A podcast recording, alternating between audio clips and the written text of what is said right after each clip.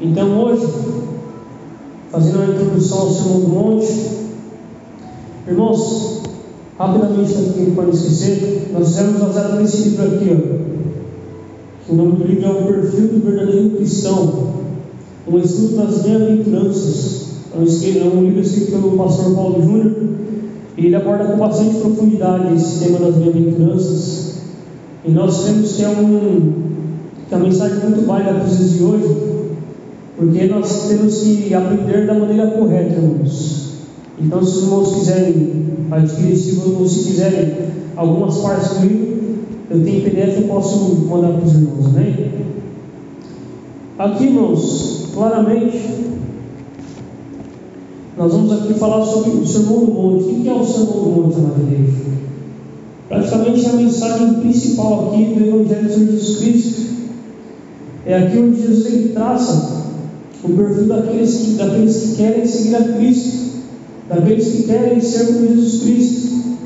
Por que, que eu digo isso? Porque quando a gente olha para a mensagem do Sermão do Monte, o Sermão do Monte ele trata de princípios de ordem muito superior à ética e a moral medianas.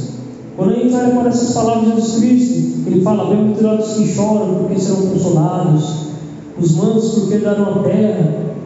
Aqui Jesus está colocando um padrão muito elevado, irmãos, para que querem ser servos do Senhor Jesus Cristo.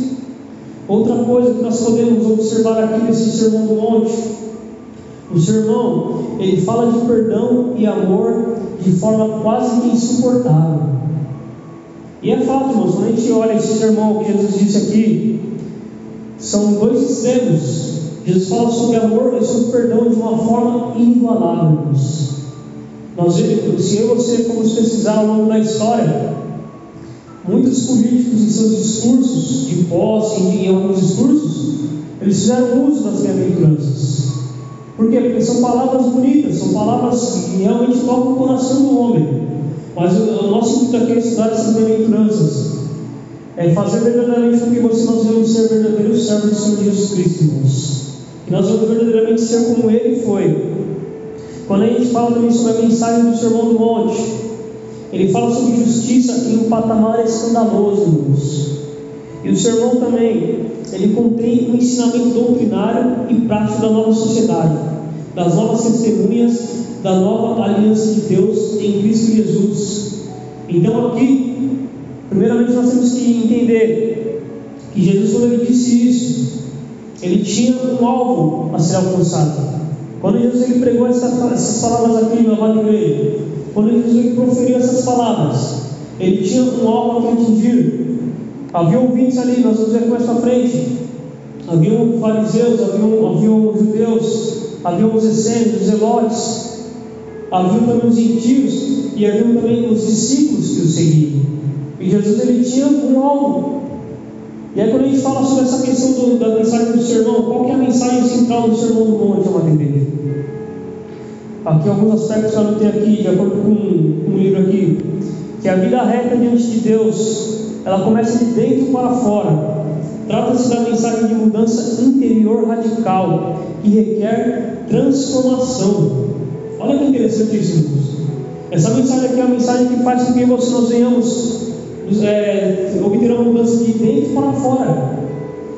Nessa mensagem também do Sermão do Monte, nós vemos aqui, o Sermão do Monte declara guerra ao coração corrupto e caído de todo filho de Adão e de todo pecador impenitente. E isso é uma verdade, irmãos. Quando a gente fala, quando Jesus aqui solta as palavras, os limpos de coração, verão a Deus. Aí a gente vai lá a Bíblia, a Bíblia diz que o nosso coração é um coração enganoso e desesperadamente corrupto. Então, como é que a gente vai ter o nosso coração limpo perante o Senhor? Então, Jesus aqui, ele eleva o patamar daqueles que querem seguir a Ele, irmãos. Porque se a gente olhar para a antiga aliança, a antiga aliança era regida por muitas leis. Eram leis civis, eram leis cerimoniais. Só que essa aliança, ela não conseguiu tirar o pecado do mundo. Eram mas quando a pessoa pecava, o pecado era apenas coberto. E aí vem Jesus, quando João vem Jesus, ele fala: Eis o poder de Deus que tira o pecado do mundo. Então aqui Jesus ele leva o padrão, irmãos. Quando a gente fala também sobre a mensagem central do Sermão do Monte, o Sermão do Monte chama todos os homens, em todos os lugares, a se arrependerem e a se conformarem ao padrão do reino de Deus. É interessante notar, irmãos, quando a gente olha para a expectativa dos judeus da época, o Messias que eles esperavam, esperavam, que eles esperam até hoje, é o Messias com características diferentes de Jesus. É o Messias com características políticas.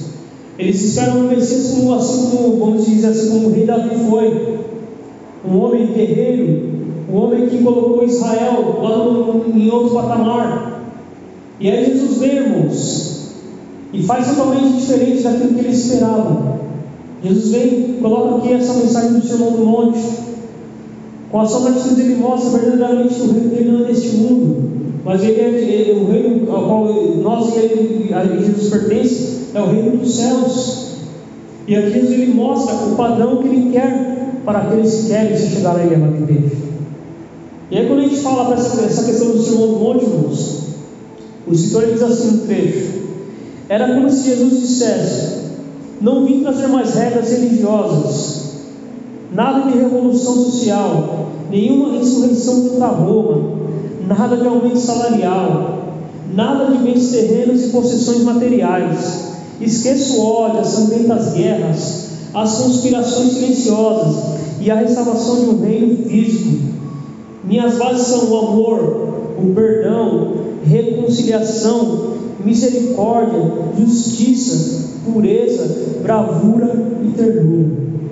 Então, aqui, irmãos, como eu disse aqui, os judeus vêm ali Jesus pregando, não só os judeus, mas os gentios. Eu creio que muitos ficaram atônitos ouvir essa mensagem. Porque, a grosso modo, se, se, Jesus não vier explicar isso para eles, eu creio que isso. Eles falaram, como é que esse, esse, esse, esse carpinteiro fala que é o Messias e está falando que nós temos aqui que ser pacificadores? Por que, que eu digo isso, irmãos? Porque na época, os judeus eles eram subjugados pelo Império Romano. Os judeus eles estavam debaixo das leis do Império Romano. Então o Messias que eles esperavam era o Messias que poderia declarar guerra a Roma. Porque Roma nós sabemos que na época de Jesus Cristo, Roma era um lugar totalmente pagão. Não só cidade de Roma, mas o Império, as cidades que constituíam o Império Romano é, é, eram, eram cidades pagãs. Então o que os judeus queriam? Eles queriam um Messias que pudesse exaltar a Israel, assim como Davi fez. Aí Jesus vem, bem-aventurados os, os pobres de espírito, porque deles é o reino dos céus. Bem-aventurados os mansos, porque deram a terra. Jesus ali, ele mostrou, irmãos, que aquele negócio era diferente. Ele mostrou verdadeiramente que ele era, que ele era que ele é o Filho de Deus legítimo, o Messias que havia de vir.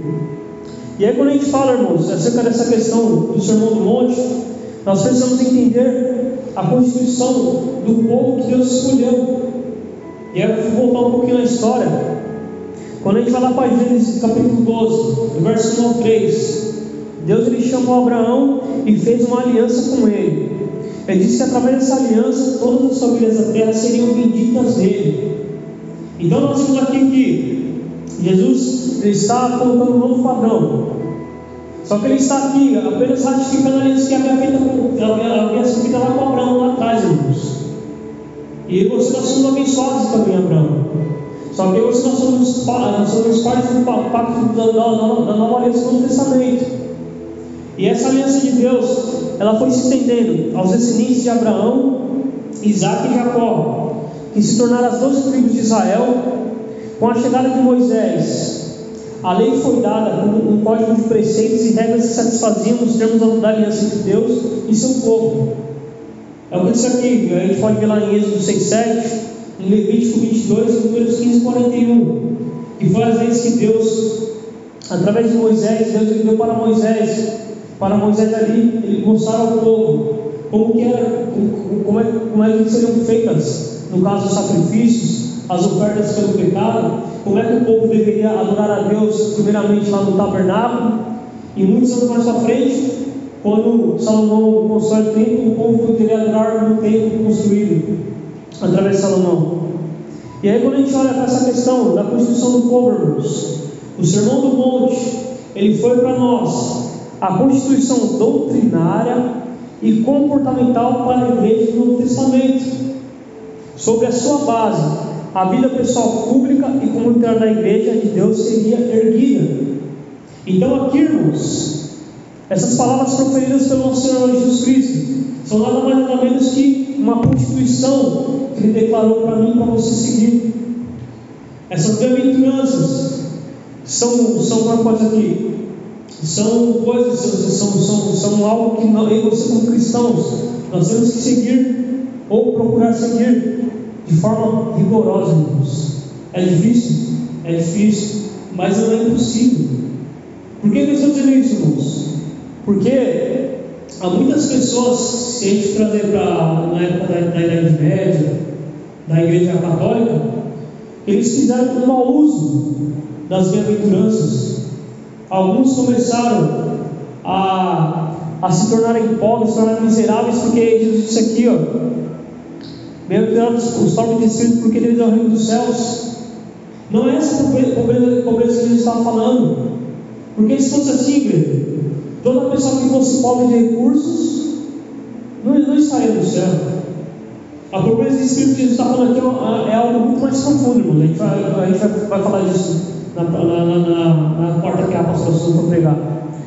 E aí, dando continuidade aqui, irmãos, quando a gente fala acerca dessa construção do, do, povo, do povo escolhido por Deus, no Antigo Testamento, os judeus eles eram testemunhos de Deus ao mundo perdido. Está lá em Isaías 43, 12.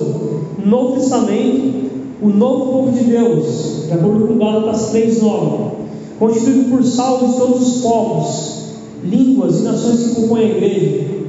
Portanto, o sermão do monte é a lei pactual deste novo povo de Deus.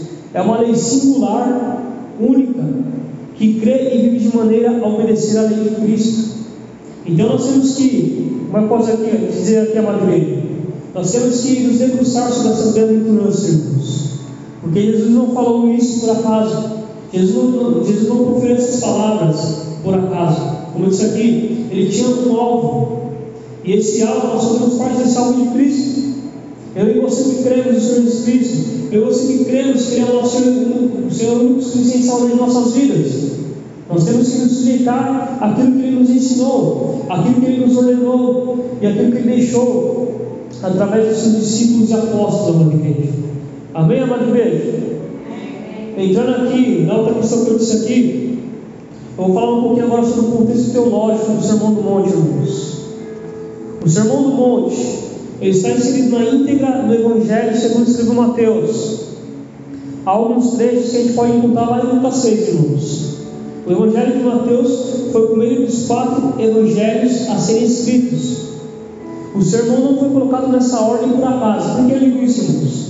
Porque quando Jesus ele veio e pregou, havia um silêncio de 400 anos de Malaquias até Jesus Cristo. Então o povo estava sedento por uma mensagem de Deus. O povo estava sedento por ouvir Deus se manifestar através de sinais e maravilhas, através de um profeta, através de um sacerdote. E aí, depois de 400 anos, Jesus vem e prega essa mensagem. Segundo alguns historiadores, quando Jesus proferiu essas palavras, era um ano de 30 a 31 depois de Cristo. Mas entre, esses, entre esse espaço do sermão e, e, a, e até Malaquias, é um período mais ou menos de 400 anos, que os historiadores teólogos dizem que é um período, interbíblico, entre o Antigo e o Novo Testamento, irmãos. Aí eu notei aqui, ó. Israel estava 400 anos sem receber mensagens divinas através de um profeta, seja de forma escrita ou verbalizada. 400 anos guardando um profundo silêncio. Aí por que que diz, irmãos? Porque Mateus ele quis provar que o silêncio de Deus havia sido quebrado. Nós vemos que Jesus ele começou a operar sinais e maravilhas. E aí, se a gente fizer um paralelo, quando Deus chama lá Moisés para libertar o povo cativo lá no Egito, o que, que Moisés tem que fazer? Sinais e maravilhas. Nós vemos lá que ele colocou a mão no peito, a mão ficou leprosa, depois a mão ficou curada. Aí o cordão dele se tornou serpente, por quê? Porque senão o povo não ia crer em Moisés. Da mesma forma foi com Jesus. Ele precisou operar sinais maravilhas para aquele povo, para, para o povo pudesse crer que ele de fato era o Messias de Deus. Então nós vemos que a Bíblia a Bíblia, é, a Bíblia ela não se contradiz, irmãos. A Bíblia ela é completa. Diz assim o autor: Mateus quis provar que o silêncio de Deus havia sido quebrado. Ele queria provar que Deus falara novamente com o seu povo. Mateus é o evangelho mais judaico dos quatro evangelhos. O evangelho de Mateus é o vínculo entre o Antigo e o Novo Testamento. Por essa razão é que encontramos mais citações do Antigo Testamento do que nos outros evangelhos. E isso é fato, irmãos. Quando a gente se debruça sobre o texto de Mateus, Mateus é o, é, é o evangelho que contém mais citações do Antigo Testamento. Por quê? Porque o escritor, ao escrever, ele tinha em mente alcançar os judeus, ele tinha em mente alcançar aqueles que conheciam a lei do que os fariseus pregavam, a lei que os zelotes pregavam, entendeu? Então, quando ele, quando ele proferiu, quando ele escreveu ali, iniciado no Espírito de Deus, ele fez com o intuito de alcançar os judeus, com o intuito de convencer os judeus de que Jesus era o Messias que havia vindo. Então, esse é o contexto, irmãos, teológico do Sermão do Monte. Vamos falar um pouquinho agora sobre a expectativa que o povo judeu tinha. Os judeus aguardavam um Messias que promovesse uma reforma política, social e econômica. Como já disse aqui anteriormente, mas vou repetir aqui. O Messias que eles aguardavam na igreja era o Messias que pudesse declarar, declarar guerra a Roma. Era o Messias que pudesse promover mudanças sociais. E era o Messias também que pudesse promover mudanças econômicas. Fazendo novamente um paralelo com a Bíblia. Quando a gente olha para a vida de Davi, Davi promoveu essas reformas em Israel. Davi, ele foi o segundo rei de Israel. O primeiro foi Saul. Só que Saul, ele foi rejeitado por Deus como rei, não como pessoa, mas como rei. E aí Davi, depois Davi veio e assumiu o trono que Deus, Deus já havia prometido. E Davi promoveu mudanças políticas na época, mudanças sociais, porque como ele conquistou muitas terras, o povo começou a prosperar na época de Davi.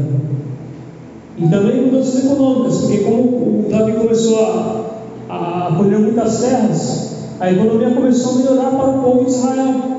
E era esse tipo de Messias que os judeus aguardavam na época da amada igreja. Aí diz assim o autor: exatamente nesse contexto, Jesus apareceu e começou a fazer sinais em toda a Galiléia, e prodígios que nenhum havia feito. Rapidamente foi aclamado como Messias das profecias.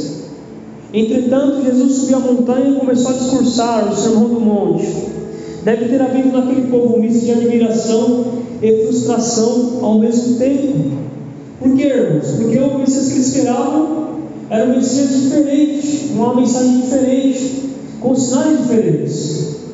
Aí Jesus vem e começa a pregar o sermão do monte, causando uma ruptura na forma que os judeus viam as coisas. Ou seja, os ideais pregados no sermão do monte eram totalmente contrários àqueles que os judeus esperavam. Então é isso, igreja. A expectativa que os judeus nutriram sobre o Messias foram, expectativas erradas. Porque Jesus veio e falou: Meu reino não é deste mundo. Ele disse isso para Pilatos quando estava lá prestes a ser crucificado. Pilatos perguntou e falou: Ele falou: Meu reino não é deste mundo, Pilatos. E ele deu provas de que de fato o reino não era deste mundo. Jesus trouxe várias interpretações corretas da, da antiga aliança, irmãos. Porque os fariseus, que muitos deles, que eles faziam? Eles cumpriam a lei rigorosamente. Mas Jesus disse que a misericórdia eles não tinham, o perdão eles não tinham, eles apenas eram cumpridores, cumpridores das letras. E aí Jesus vem e traz uma ruptura no modo de pensar dos judeus da época, irmãos. Entrando agora no contexto, quem que era, qual que era a religião dos judeus da época? Havia quatro grupos na época que Jesus ele proferiu essas palavras. O primeiro grupo eram os fariseus, os fariseus eram um grupo da ala tradicional que possuía bastante prestígio entre a população. Esse grupo entendia resumidamente que o judaísmo consistia na guarda dos mandamentos do Antigo Testamento e também nos costumes que muitos rabinos acrescentaram à lei de Moisés. Era um grupo, irmãos, que tinha mais influência na época de Jesus. E aí nós perguntamos, mas qual foi a crítica de Jesus a esse grupo? O Sermão do Monte ensinou aos fariseus que a verdadeira espiritualidade, que a verdadeira religião não se baseava em atos exteriores. O próprio apóstolo Paulo, ele disse que eles eram dedicados à lei e à pureza da doutrina, porém de maneira correta. Diz assim, ó, porque eles dão testemunho, eu coloquei correto, mas é incorreto, me perdoe. Ele diz assim, ó, Romanos 10, 2. Porque eles dão testemunho de que eles têm zelo por, de, de que eles têm zelo por Deus, porém não com entendimento. Então, os judeus, os fariseus, que é o grupo aqui, irmãos, eles tinham muito zelo pela, pela palavra de Deus, pelas coisas de Deus. Só que muitos do, do, do, dos fardos que eles colocavam nas pessoas, eles mesmos, eles não cumpriam. Se você abrir a sua Bíblia aí, em Mateus 23, 1 ao 3, Jesus aqui diz assim: ó, Então falou Jesus à multidão e aos seus discípulos, dizendo: Na cadeira de Moisés estão sentados os escribas e fariseus. Todas as coisas, pois, que vos disserem que observeis, observai-as e fazei-as, mas não procedais em conformidade com as suas obras, porque dizem e não fazem. Então aqui nós vemos, irmãos, que Jesus ele endossava aquilo que os fariseus pegavam. O que Jesus endossava era a forma como eles viviam. Por quê? Porque eles eram hipócritas. Eles, eles, pregavam, eles pregavam uma coisa e viviam outra. Era isso que eles faziam. Só que aquilo, aquilo que eles pregavam, Jesus aqui, Jesus aqui disse que aqui, disse aqui, ó. Todas as coisas, coisas que vos disserem, que observeis, observai-as e fazei-as. Jesus aqui está falando que o que os fariseus pregavam era correto. A forma que eles, que eles viam as coisas era, era a maneira correta. Só que as obras, as obras deles eram obras más. Entendeu, irmãos? Esse era um do grupo que ouvia Jesus. O outro grupo judeu que época de Jesus, quando Jesus disse isso, eram os saduceus. Os saduceus eram quase que o oposto dos fariseus. Eles poderiam ser chamados corretamente de ala liberal do judaísmo. Eram imediatistas, libertinos e pouco ligados à piedade espiritual. Aí a pergunta: qual foi a crítica de Jesus a esse grupo? O Sermão do Monte ensinou aos saduceus que seu racionalismo e sua libertinagem eram contrários ao espírito da fé e piedade. Aqui nós vemos que é o oposto, os saduceus era o grupo, como diz aqui, da ala liberal, era o grupo do liberalismo teológico, tudo podia fazer, eles não tinham piedade, não tinham reverência, não tinham temor. E aí Jesus vem e ensina para eles que a forma que eles pensavam a lei, a forma que eles interpretavam a lei, que era uma forma racionalista, era uma forma errada, porque isso fazia com que eles fossem homens liberais, era fazer e isso formavam homens que não tinham temor a Deus, irmãos. Outro grupo aqui, amada igreja, de judeus que existiam na época, existiam também os essênios. Quem eram os essênios?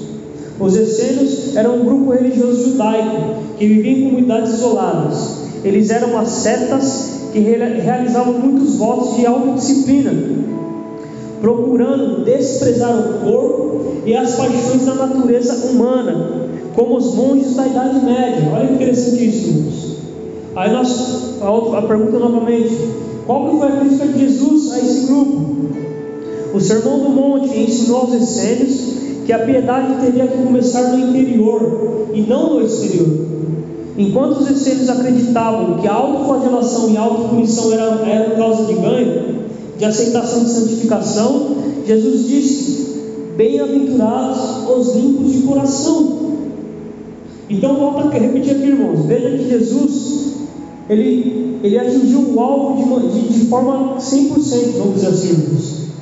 Porque, eu disse aqui, quando ele proferiu essas palavras, haviam fariseus, haviam os saduceus, haviam essênios e haviam os zelotes ouvindo a, mensagem de Jesus. Então essa mensagem ela atingiu o coração de todos esses homens, porque todos eles, em, em, em, em algum modo da lei, eles pecavam diante do Senhor. E alguma parte eles observavam de modo errado, ou praticavam de forma errada. Nós vemos que esse grupo que eu disse aqui, os essênios, como foi feita aqui a comparação com os monges da Idade Média, o que os monges fazem? Eles se retiram, fazer retiros espirituais, para fazer como se fosse uma autopurificação. Mas isso, irmãos, isso não traz santificação. Era isso que gente estava ensinando para, para, esse, para, para esses judeus essênios, que isso não traz santificação. A transformação, ela tem que ser de dentro para fora. Era isso que Jesus estava mostrando para eles. E o último grupo aqui, irmãos, dos judeus que haviam na época, os zelotes. Quem que eram os zelotes? Os zelotes eram os ativistas radicais, os fanáticos nacionalistas da época.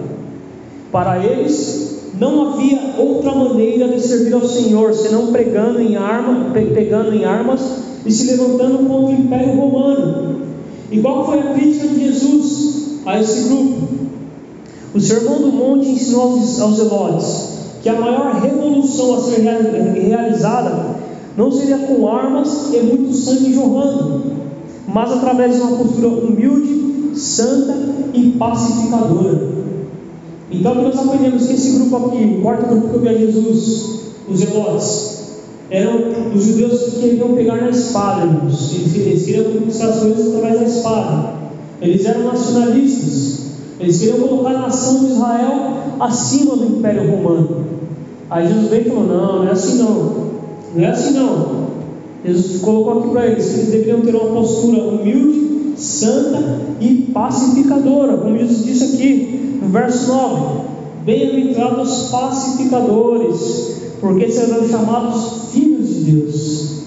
Então nós vemos aqui, que Jesus ele sabia exatamente a quem ele queria atingir com a sua mensagem. Ele sabia exatamente a quem ele poderia chegar, a, a quem ele iria atingir com as suas palavras que ele falava. Porque, como disse aqui, além dos discípulos, havia esses quatro grupos de judeus e haviam os gentios. Quem que eram os gentios, Jesus? Eram as pessoas que não criam, não tinham nenhum tipo de fé, ou criam em divindades pagãs. Essas pessoas, parte delas também ouviram o discurso de Jesus. E aí, quando a gente fala aqui, precisamos falar também quem foi o pregador no Sermão do Monte. Quem foi? Foi Jesus Cristo. E quem é Jesus Cristo, amada igreja? A Bíblia nos ensina que ele é o Emanuel, o Deus conosco. Era Deus em carne, proferindo sua mensagem aos humanos. Na nossa cosmovisão, irmãos, que nós aprendemos e cremos, nós cremos que Jesus é o Filho de Deus enviado. Nós cremos que Jesus ele é Deus em forma encarnada. E não, não, sou eu que digo isso, a Bíblia diz isso. Se você abrir a sua Bíblia lá em 2 Pedro 1,1, a Bíblia diz que Jesus é Deus. Lá em Tito 2,3, se eu não me engano, em 1 João 5,20, essas três passagens, diz de forma clara que Jesus Cristo é Deus. É óbvio, ele é Deus em forma humana.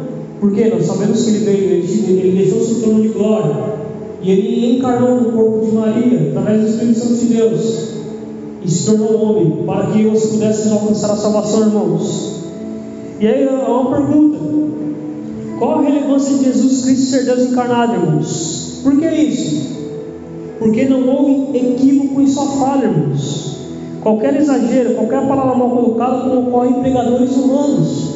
Como disse aqui, Jesus sendo Deus, Ele conhece, conhecia e conhece a necessidade de cada coração humano, irmãos. Ele conhece a necessidade de cada um que ouve a Ele.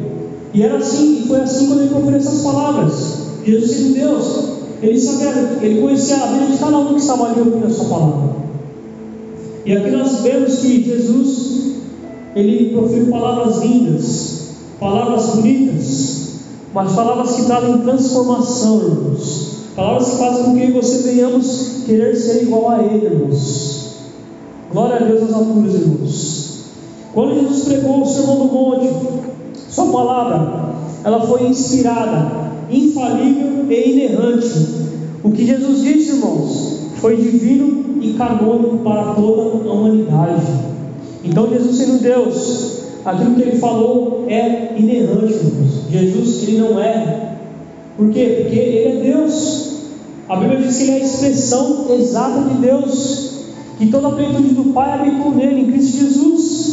Então nós vemos aqui que Jesus ele não errou quando concluiu essas palavras, amada igreja. Quando Jesus concluiu seu sermão está registrado, olha o que diz aqui, ó. E aconteceu que concluindo Jesus esse, esse discurso, A multidão se admirou da sua doutrina, porquanto os ensinava como tendo autoridade e não como os escribas. Está lá em Mateus 7, 28 e 29. Então nós vemos aqui quando Jesus falou essas palavras, as pessoas pararam para ouvir o que Jesus estava dizendo. Por quê? Porque elas viam Jesus como uma autoridade, irmãos. E por que isso, igreja? Olha que interessante, por que é bom você fazer essa introdução, irmãos. Era prática comum na época de Jesus que os rabinos, os mestres da religião, ensinassem assentados. Por quê? Quando alguém ensinava em pé naquela época, nas praças ou nas casas, significava que aquele ensinamento era informal. Era um ensinamento corriqueiro. Não era um ensinamento para ser recebido como um decreto. Contudo, quando ele se assentava, o ensinamento passava a ser formal, passava a ser um decreto. Olha que interessante isso, irmãos. Como Jesus, sendo Deus, ele sabia exatamente o que dizer e como agir, irmãos. Por quê? Ele disse tudo isso assentado. Ele estava em forma direta, olha, isso aqui que eles estão falando, a partir de agora, é um decreto. Isso aqui a partir de agora são leis que vocês que me seguem devem seguir. Um pouquinho, voltando um pouquinho antes eu aqui, irmãos. Falando em Mateus 23. Jesus disse, coloca primeiro, por favor. Mateus 23, 1 e 2. Eu li aqui, mas não estou achando aqui, irmãos. Ah, diz assim, ó. Então falou Jesus multidão e, e aos discípulos. Não, desculpa, do 1, do 1 ao 3. A 23 vezes mais é do 1. Coloca o 2, por favor. Aí. Ele: Na cadeira de Moisés estão assentados os escribas e fariseus. Jesus está aqui mostrando a autoridade que os fariseus irmãos. Então, na época, era prática quando um pregador, um orador queria ensinar algo formal, algo ali que era para ser guardado, ele ensinava de modo sentado. Então, aqui nós vemos que Jesus, ele sabia muito bem o que ele estava fazendo, irmãos. Ele sabia muito bem o que ele estava fazendo naquela época. Acabou? Acabou.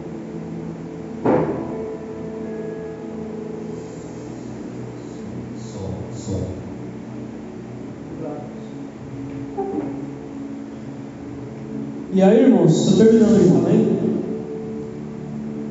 O local onde o sermão foi pregado. Jesus, irmãos, ele não pregou um monte por acaso. Jesus ele fez isso para criar um paralelo com Moisés e a instituição da lei do Antigo Testamento. Aí quando a gente volta para a lei antiga, irmãos, toda a lei sagrada trazida para Israel, ela veio da revelação de Deus a Moisés em um monte. Está lá em Êxodo 19.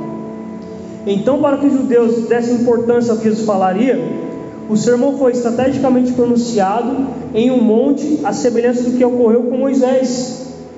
Então, nós vemos aqui, irmãos, que Jesus, ele ensinou de forma citada, ele dirigiu o discurso dele para as pessoas, para os ouvintes que estavam ali. Os quatro grupos de fariseus, como disse aqui, os gentios e os seus discípulos.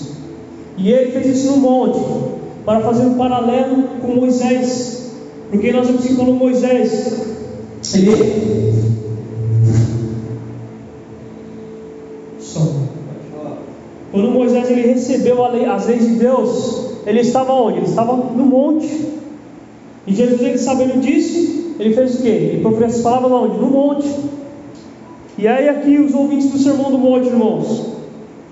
O Sermão do Monte foi dirigido aos discípulos, como o ensino do perfil do verdadeiro cristão. É o primeiro grupo que Jesus queria atingir. Aí quando a gente fala acerca da mensagem de Jesus Cristo, irmãos, a primeira mensagem que Jesus trouxe aos que vieram crer nele, não foi um conjunto de mandamentos que eles se cumprissem, se, se caso eles cumprissem, seriam salvos. A primeira mensagem que Jesus trouxe foi um chamado de arrependimento e fé. Então Jesus, aqui na, na sua primeira mensagem, ele já mostrou que de fato ele era o Messias. Se nós olharmos para os profetas do Antigo Testamento, irmãos, Elias, Jeremias e tantos outros, eles sempre levaram o povo ao arrependimento. e a fé em Deus. E com Jesus não foi diferente, amada igreja. Outros ouvintes do Senhor Jesus Cristo, além dos discípulos de Cristo, estava presente uma grande multidão. Entre ela havia homens e mulheres necessitados de salvação, igreja, que ainda não tinham ouvido a mensagem de salvação, que ainda não tinham ouvido a mensagem do Senhor Jesus Cristo. Nesse aspecto, o Sermão do Monte foi evangelístico. Era uma ordem de Jesus para que o caminho de Jesus, para que o caminho apertado do Evangelho fosse tomado. Então que Jesus ele, ele colocou no monte justamente por causa disso, amado igreja. Por causa das pessoas que queriam atingir, amém? Já estou terminando aqui. Para terminar aqui, amado igreja, ele diz aqui, ó, um teste da verdadeira salvação, quando gente fala do Sermão do Monte.